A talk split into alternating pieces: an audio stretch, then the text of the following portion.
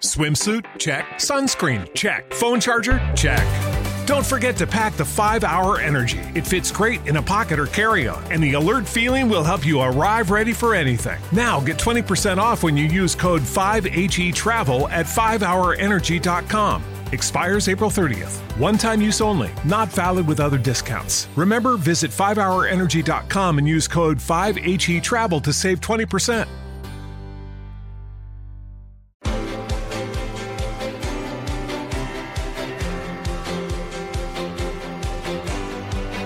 El foro de la inversión.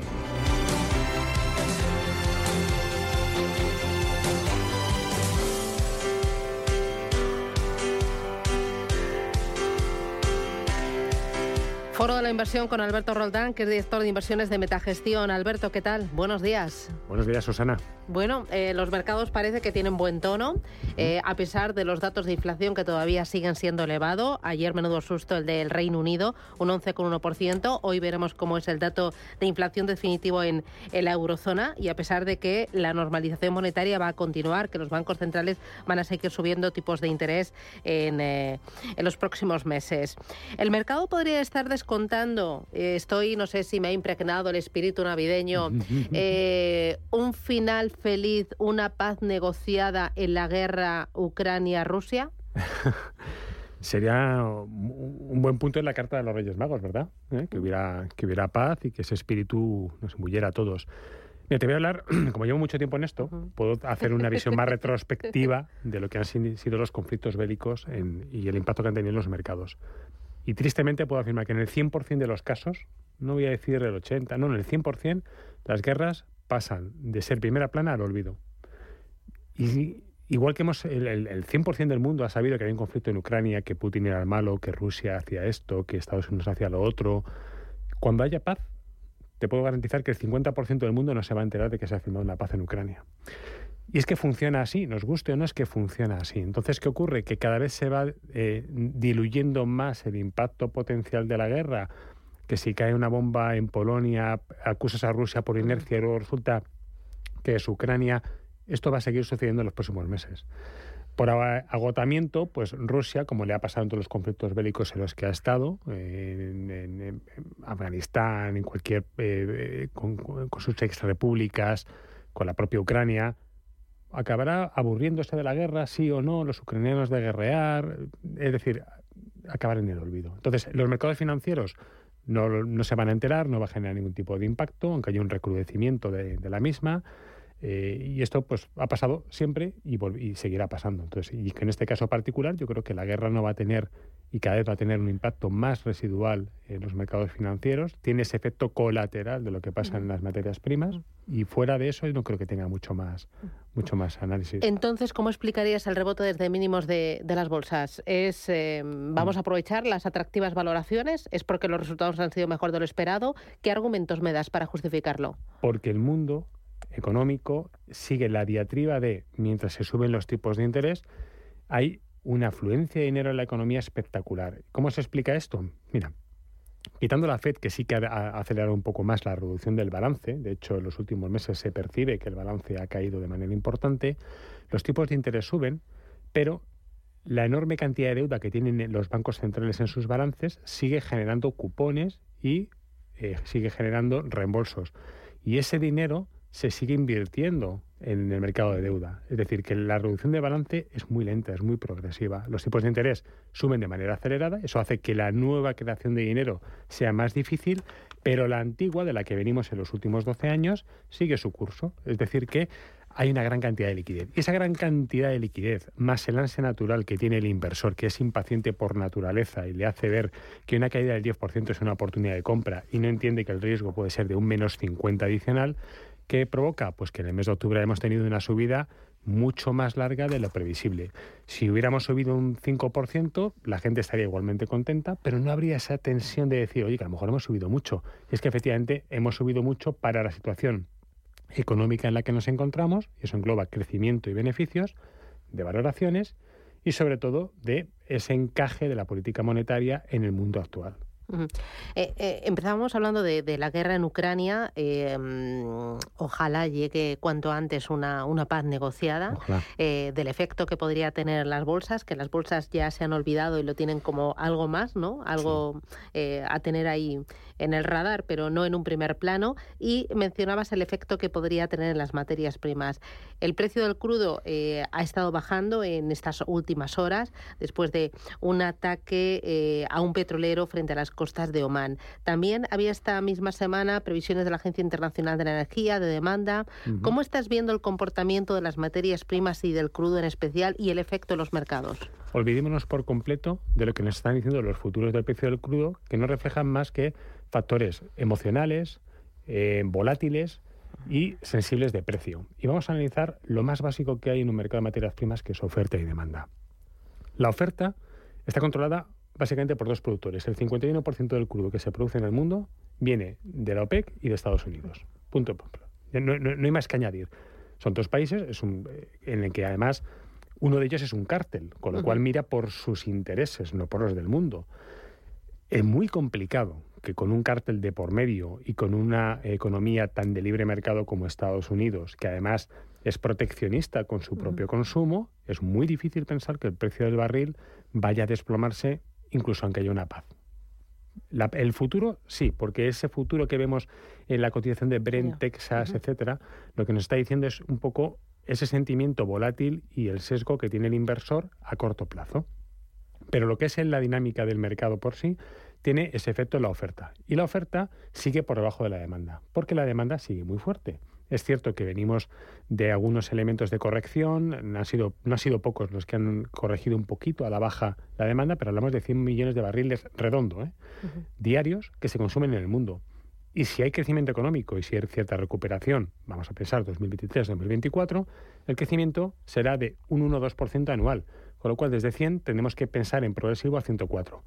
Si la oferta, que invierte muy poco, y está controlada por dos grandes productores con intereses económicos eh, y políticos, se enfrenta a una demanda que es creciente, el precio del crudo no puede bajar. Es que es imposible.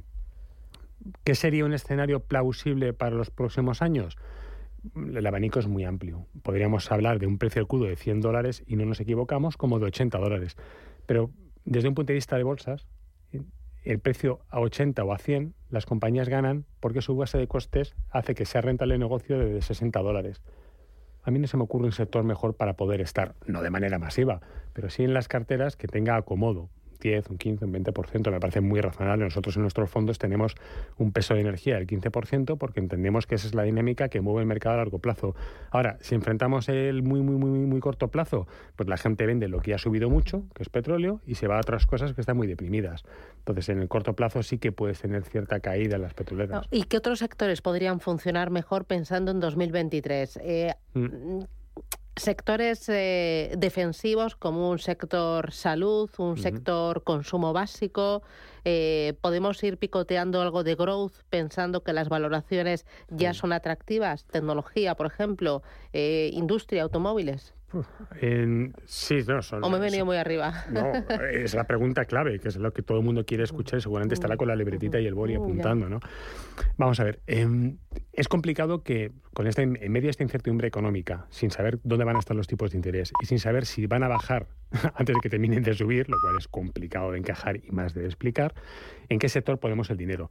He mencionado energía porque me parece que es muy evidente, un sector que está generando al año 37.000 millones de euros de caja libre, que es más de un 11% de rentabilidad, que está garantizando el dividendo para los próximos 3-4 años sin incurrir en deuda y que tiene necesidad imperiosa de que la producción siga su curso, pues es un sector donde puedes estar tranquilamente. No, vas, no, se va a perder dinero a tres años vista, claramente. Consumo básico. Asegurador también, estoy pensando, ¿le beneficia la subida de tipos de interés? Sí, pero también es un sector muy cíclico porque cuando el ciclo viene mal, los seguros se eliminan, se bajan, las primas sufren porque hay menos potencial comprador y sube la siniestralidad. Entonces tienes ahora un mercado para invertir, pero tu negocio básico igual no funciona tan bien.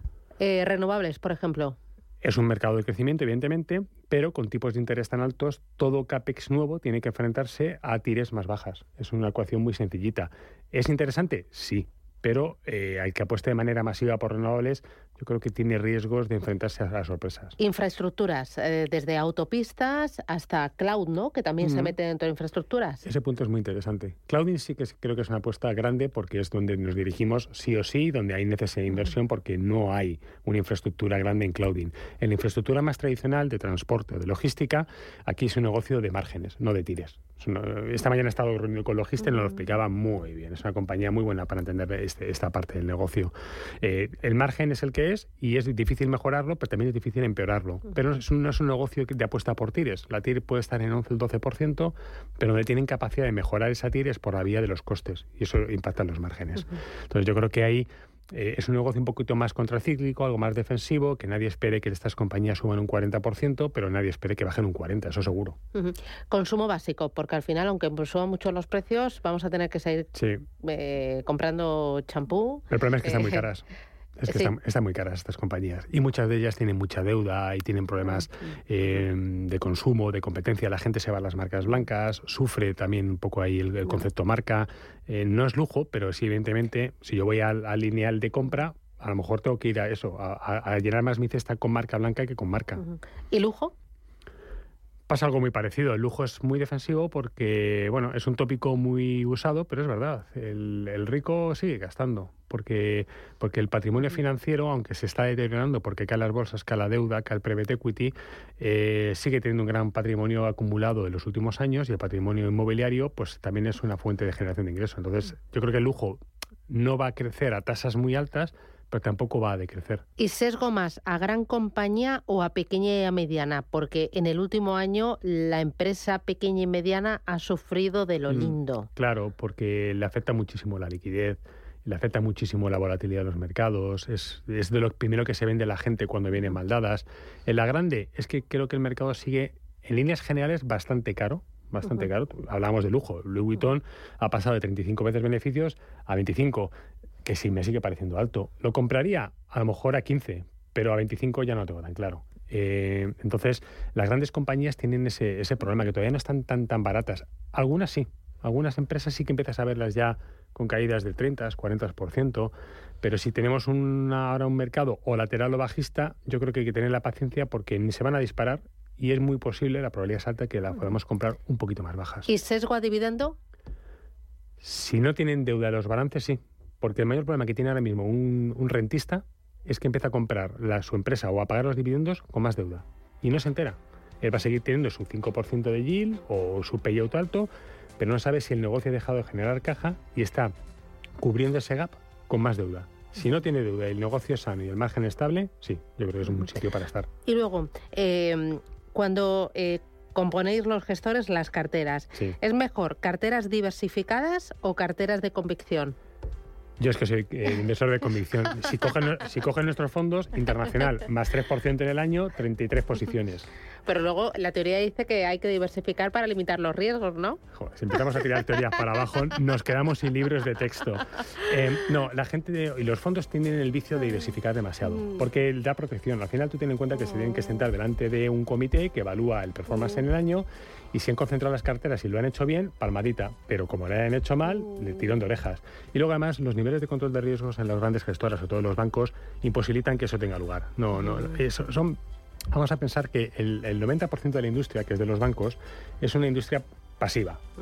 Lo siento, es, así. Estás comprando. Aunque nos digan que es activa. No, no, mentira, no, no, no, es que no se, puede engañar a la gente. O sea, es, eh, gestión indexada disfrazada de activa. Totalmente. Sí, bueno, le pueden poner un poquito a veces en algún fondo diferencial, pero por lo general es pasiva. Y es legítimo, porque ellos lo que quieren es equivocarse lo menos posible, no acertar, que es diferente. Y nosotros, los independientes, estamos obligados a acertar. Entonces, eso lo consigues con carteras donde tengas un gran trabajo en la selección de compañías y con muy alta convicción. El Fondo Nacional nuestro tiene 20 posiciones.